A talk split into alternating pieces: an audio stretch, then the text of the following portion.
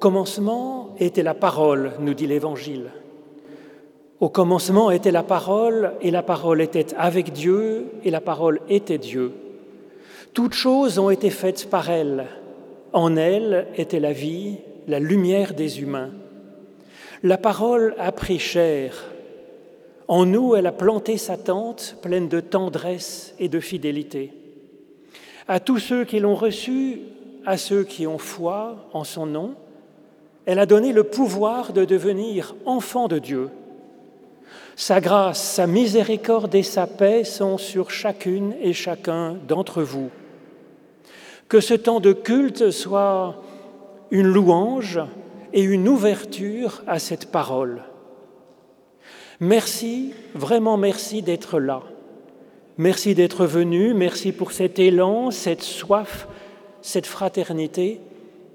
Oui qu'il est bon de chanter notre louange ensemble et de nous ouvrir à cette parole. Ô Éternel notre Dieu, merci car tu es toujours avec nous. Tu es devant nous pour nous ouvrir la route. Tu es derrière nous pour nous rechercher. Tu es autour de nous pour nous protéger, nous accompagner. Tu es au-dessous de nous pour nous porter. Et tu es au-dessus de nous pour nous bénir. Tu es en nous pour que nous soyons bénédiction pour d'autres. Gloire à ton nom, ô Dieu de paix. Amen.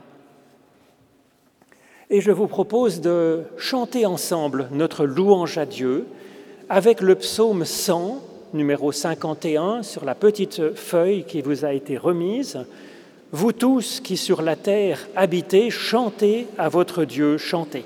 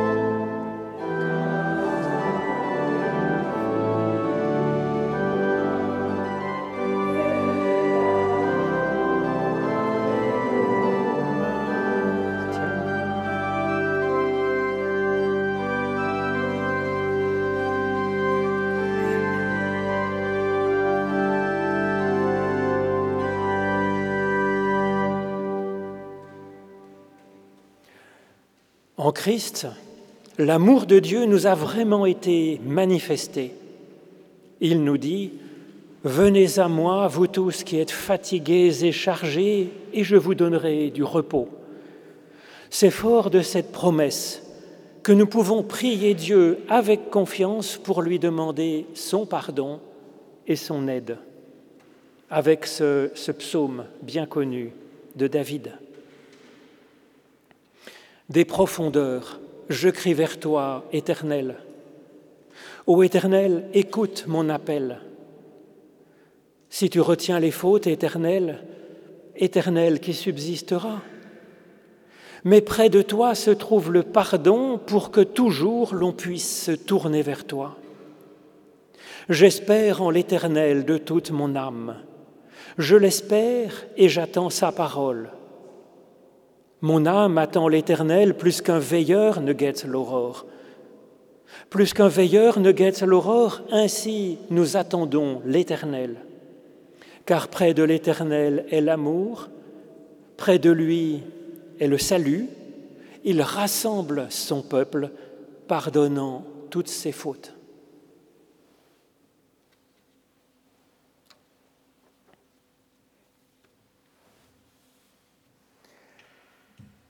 Nous pouvons recevoir la promesse du pardon de Dieu avec ces mots d'Ésaïe que l'on peut laisser résonner à l'intérieur de nous pour sentir cette bienveillance irréductible de Dieu à notre égard.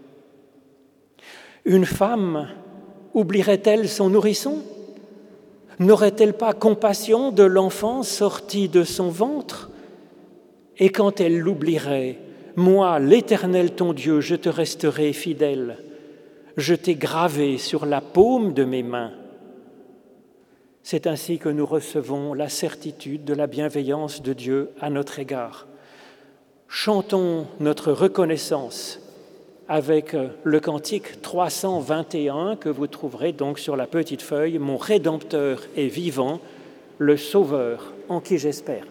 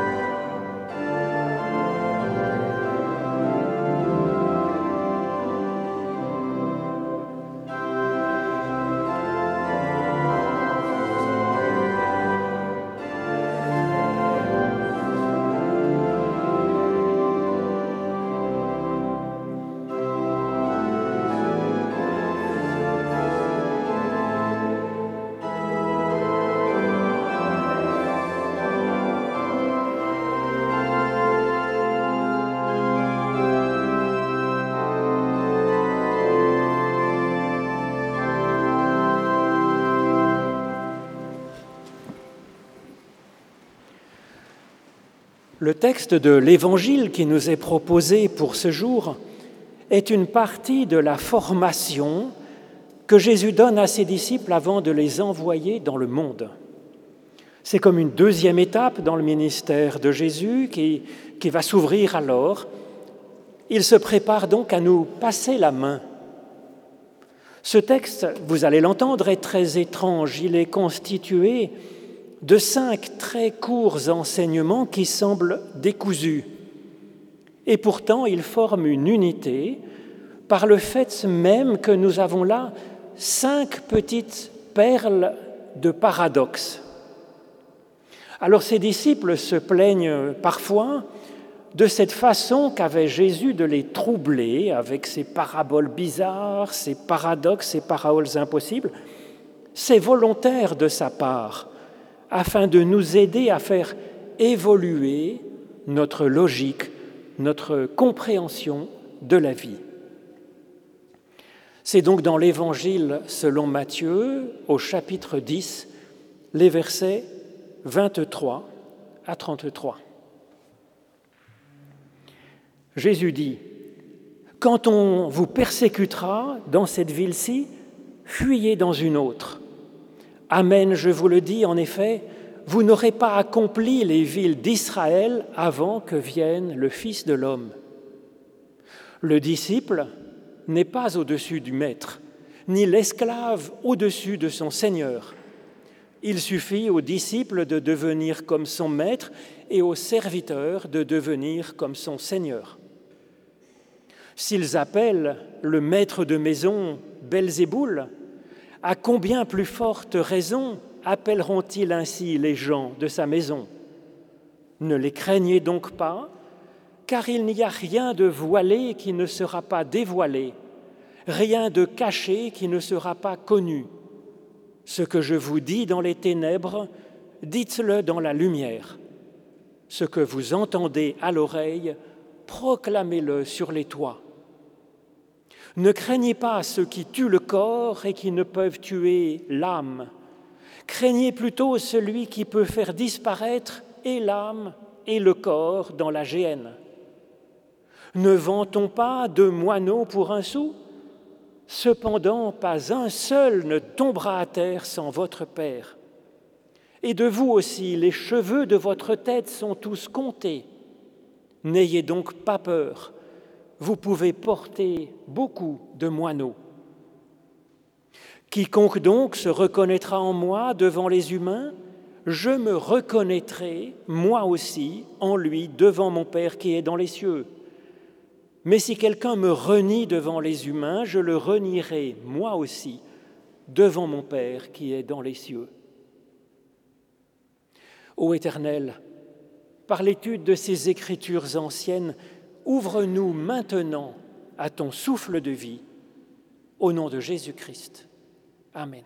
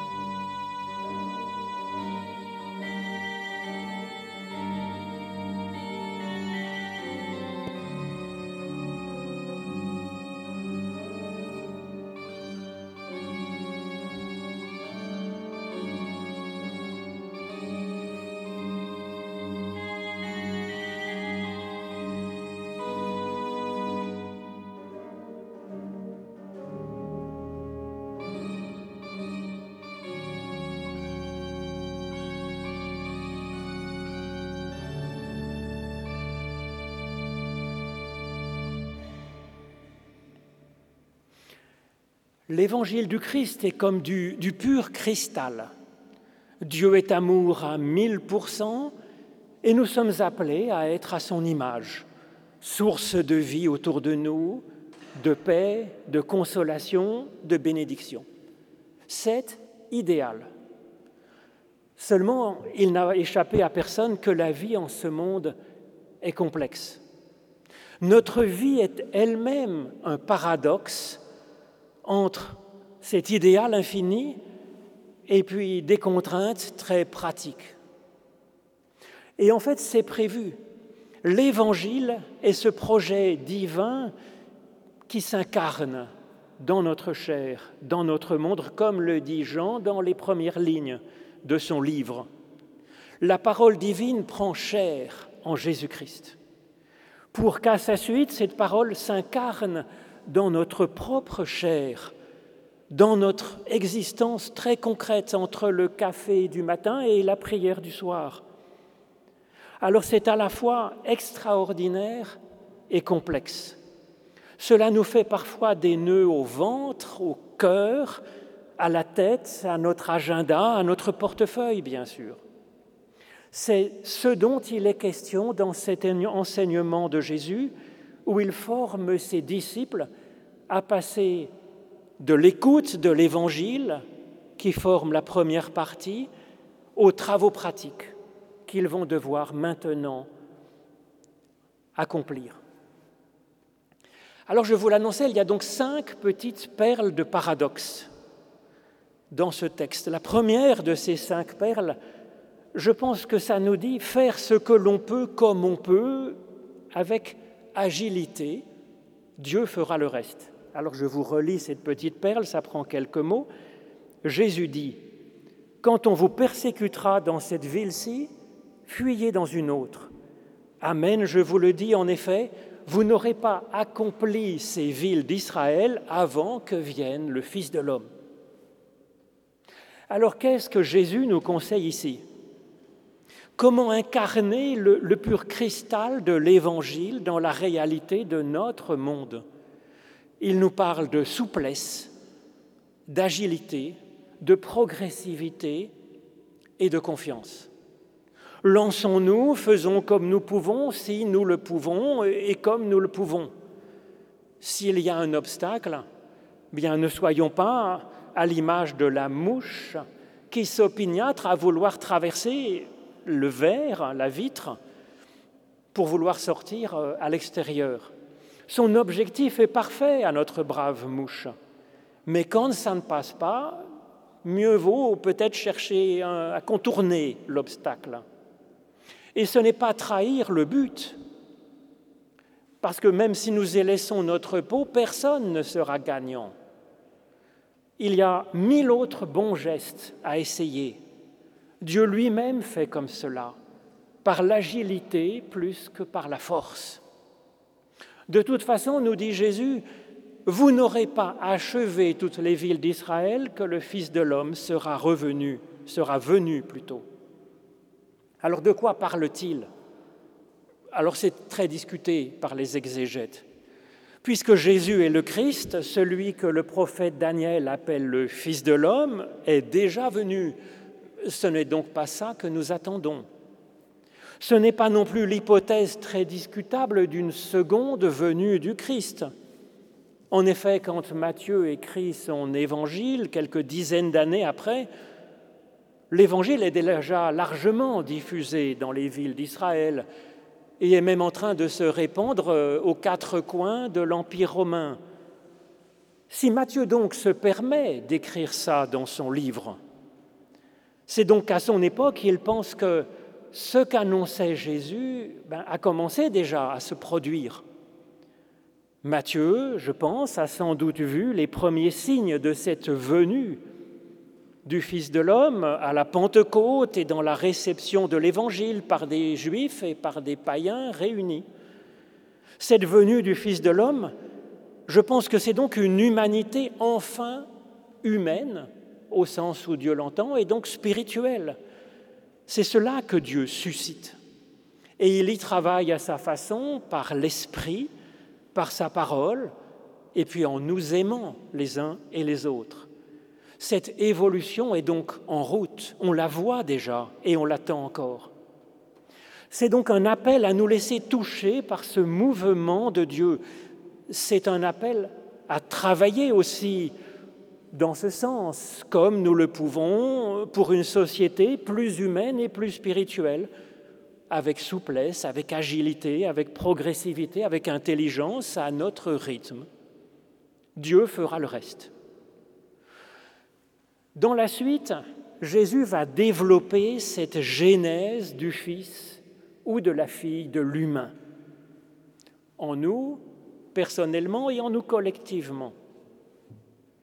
Deuxième de ces cinq perles.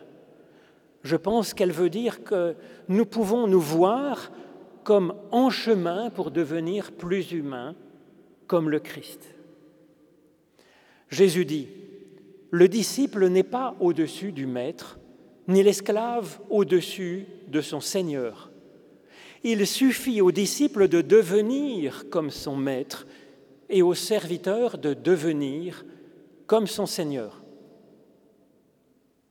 Alors pourtant, ça semble impossible de devenir parfait comme notre Père céleste est parfait, comme l'annonce, comme le propose Jésus dans l'Évangile, avant ce texte, dans la première partie, c'est vrai. Mais ici, Jésus passe au concret. Et ce qu'il nous dit, ce n'est pas d'être parfait, mais il nous dit, cela suffit aux disciples de devenir comme son maître. Il ne s'agit pas d'être parfait, l'essentiel est de commencer à le devenir un peu. Alors je trouve ça à la fois inspirant et libérant. Notre part dans ce travail, c'est simplement de ne pas nous sentir nous-mêmes au-dessus de Dieu, nous dit Jésus. Ça semble évident. En pratique, ce n'est pas si évident que ça. Nous nous prenons pour Dieu quand nous oublions Dieu.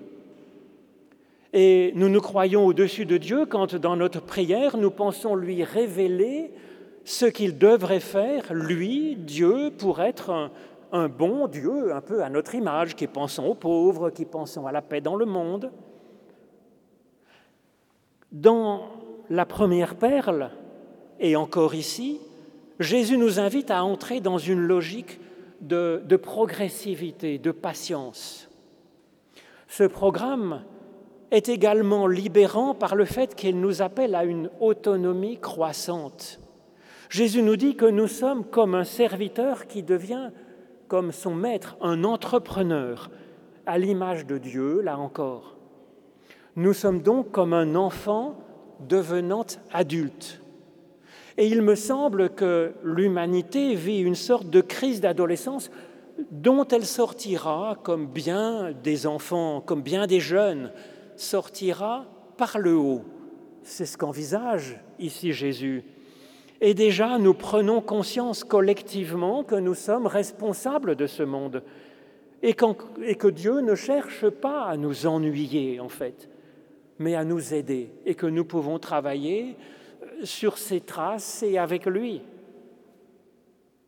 Avec cette perle, nous comprenons mieux pourquoi il était question dans la perle précédente, littéralement, d'accomplir les villes d'Israël. Il s'agit de travailler à notre mesure effectivement à cet accomplissement qu'est l'humanisation de notre société en l'ouvrant à l'espérance de Dieu. Troisième de ces cinq petites perles, écoutez ce que nous souffle l'Esprit, puis osez parler avec sincérité. Jésus dit, S'ils appellent le maître de maison Belzéboul, à combien plus forte raison appelleront-ils ainsi les gens de sa maison? Ne les craignez donc pas, car il n'y a rien de voilé qui ne sera pas dévoilé et rien de caché qui ne sera pas connu. Ce que je vous dis dans les ténèbres, dites-le dans la lumière. Ce que vous entendez à l'oreille, proclamez-le sur les toits. Jésus compare donc maintenant l'humanité à une maison dans laquelle habite une famille. Il nous introduit ici, je pense, dans le moteur même de l'incarnation progressive de la parole qui prend chair dans l'humanité. Il nous appelle à écouter ce que Dieu nous dit en Christ dans le secret de notre conscience. C'est là la première étape. Puis, puis d'oser dire ce que nous aura inspiré notre conscience, ce que nous pensons, ce que nous espérons, ce que nous projetons, ce que nous croyons. N'ayons pas peur de parler, nous dit Jésus, même si nous ne sommes pas sûrs de nous, même si nous disons des bêtises. Quand nous voyons le portrait que l'Évangile dresse des, des, apôtres de Jésus, cela devrait, je pense, nous encourager à oser, Pierre, par exemple, dans ce même évangile selon Matthieu, donne une magnifique confession de foi de Jésus comme Christ, comme Fils de Dieu. Et puis quelques, quelques instants après, Pierre va se croire supérieur à son maître, comme le disait Jésus précédemment. Aïe. Mais au moins, il s'exprime. Et cela laisse à Jésus une chance d'en discuter avec lui. Le projet de Dieu est de faire de nous un être qui a son mot à dire. Et tant pis si c'est imparfait. Et le projet de Dieu, c'est de faire de l'humanité une communauté de paroles, parce que c'est la seule façon de constituer un corps avec l'égale dignité des membres. C'est pourquoi Jésus nous autorise ici, et même il nous appelle ici à avoir une parole sincère il nous appelle à nous parler, à ne pas être d'accord, à nous expliquer et puis à travailler ensemble. Le silence et la défiance sont comme un tombeau pour notre humanité. C'est vrai que l'écoute et la sincérité nous exposent, mais ce n'est pas cela qu'il faut craindre le plus, nous dit Jésus, avant de poursuivre par la quatrième de ces cinq petites perles, où il nous appelle, je pense, à, prendre soin de soi avec Dieu, prendre soin de notre corps et de notre âme. Jésus dit, Ne craignez pas ceux qui tuent le corps et qui ne peuvent tuer l'âme. Craignez plutôt celui qui peut faire disparaître l'âme et le corps dans la géhenne. Ne vend-on pas deux moineaux pour un sou? Cependant, pas un seul ne tombera à terre sans votre Père. Et de vous aussi, les cheveux de votre tête ont tous été comptés. N'ayez donc pas peur, vous pouvez porter beaucoup de moineaux. Alors l'âme dans la Bible, c'est pas notre part euh, éternelle, aussi, mais c'est plus complet que ça. Ça désigne notre vitalité, notre ressort interne, notre personnalité profonde. Prenons garde donc à ne pas laisser les méchancetés et les accidents de la vie venir tuer cela en nous. Mais en fait, Jésus n'envisage même pas que ce soit possible cela. Cette dimension venant de Dieu, lui seul pourrait tuer notre personnalité profonde, notre vie spirituelle en nous. Et il ne le fera certainement pas, nous dit-il. Au contraire, nous sommes si précieux que même le moindre cheveu de notre tête est compté. C'est pourquoi notre crainte devient en fait un immense respect pour lui, pour Dieu. Elle devient espérance, elle devient confiance en celui qui seul fait naître notre âme, la fait vivre, et peut même l'augmenter, comme nous le verrons dans la suite. Avec cette quatrième perle, Jésus nous invite à prendre soin de nous, de notre corps, de notre élan vital, de notre personnalité profonde, si précieux l'un comme l'autre, le corps et l'âme, de le faire avec Dieu Jésus donne alors deux exemples un peu étranges, celui des cheveux de notre tête et celui des oiseaux du ciel. Il est parfois dit que pas un ne tombe sans la volonté de Dieu. Ce n'est pas ce qui est marqué dans le texte, mais au contraire que Dieu se rend alors présent, et si Dieu se rend présent, comme toujours, c'est pour faire vivre, si l'on en croit Jésus-Christ. Les cheveux, ça représente, je pense, notre corps, notre jeunesse, qui tombe avec l'âge, bien sûr, et puis avec les accidents de la vie, peut-être. Eh bien, Dieu est à nos côtés afin de nous protéger notre élan vital, même si nos cheveux tombent peut-être 50, 60, 100 par jour, normalement. Dieu est à nos côtés et il garde notre cœur, notre moi, notre mouvement, notre âme. C'est ce qu'évoquent les oiseaux du second exemple que donne Jésus, les oiseaux du ciel, cette dimension de parole divine qui s'incarne en nous. Alors cela semble ne valoir que deux sous, bien sûr, sur le marché, mais au contraire, c'est l'âme de notre corps, de notre vie en ce monde, c'est notre souffle. Et Jésus promet N'ayez donc pas peur, vous pouvez porter beaucoup de moineaux. C'est ce qui est littéralement marqué. Il n'est pas question ici de comparer la valeur d'une personne avec la valeur d'un oiseau. Je ne sais pas si nous valons plus que beaucoup de, moineaux. Je ne sais pas. Tout à sa place, si vous voulez. Mais cela nous encourage à accueillir dans les branches de notre être encore et encore plus d'oiseaux du ciel, comme le dit Jésus dans une parabole quelques chapitres après.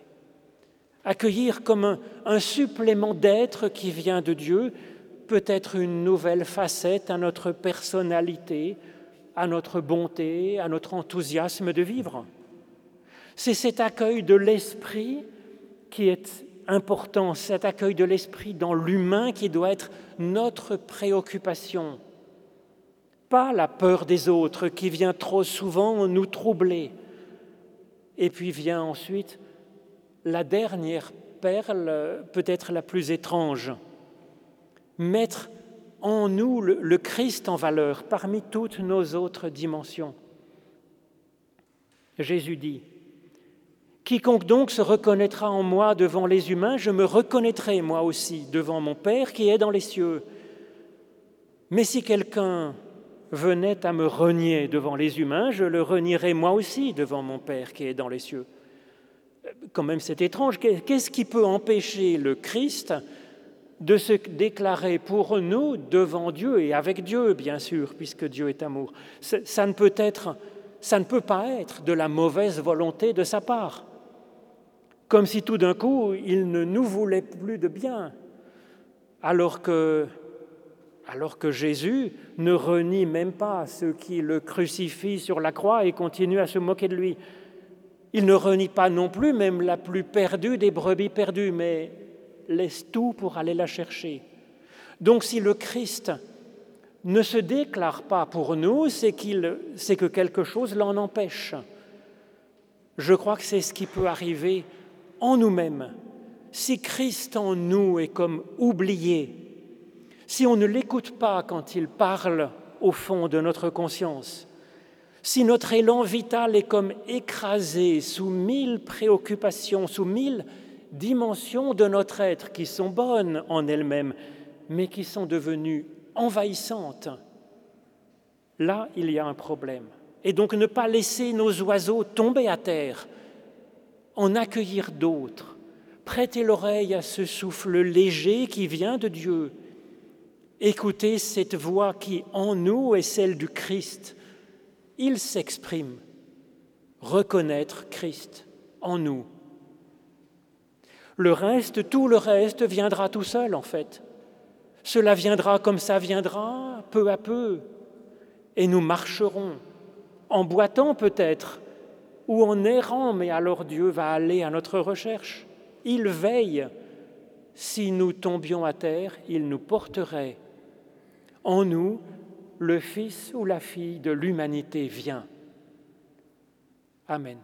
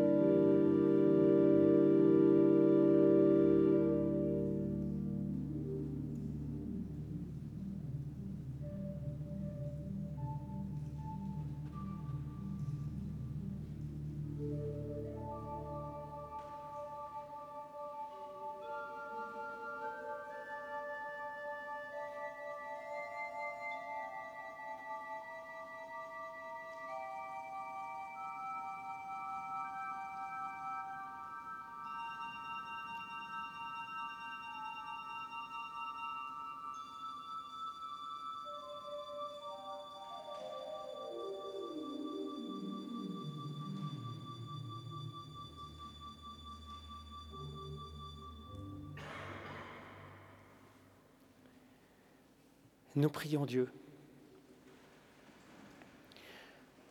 Ô notre Dieu, tu es un Dieu parfait, c'est-à-dire un Dieu qui fait lever le soleil sur les méchants et sur les bons, qui fait tomber la pluie sur la terre des justes et des injustes.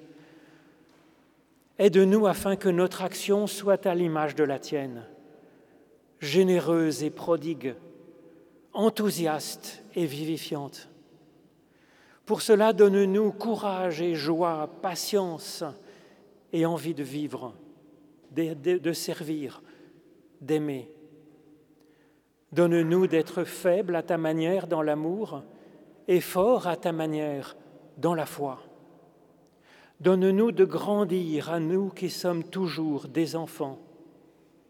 Donne-nous de rajeunir quand nous sommes fatigués et cabossés par la vie Donne-nous d'avancer. Calme nos inquiétudes. Donne-nous ta consolation. Donne-nous ta paix. Donne-nous en tellement de ta consolation et de ta paix qu'elle déborde sur ceux que, que tu nous confies et que nous te confions dans notre cœur.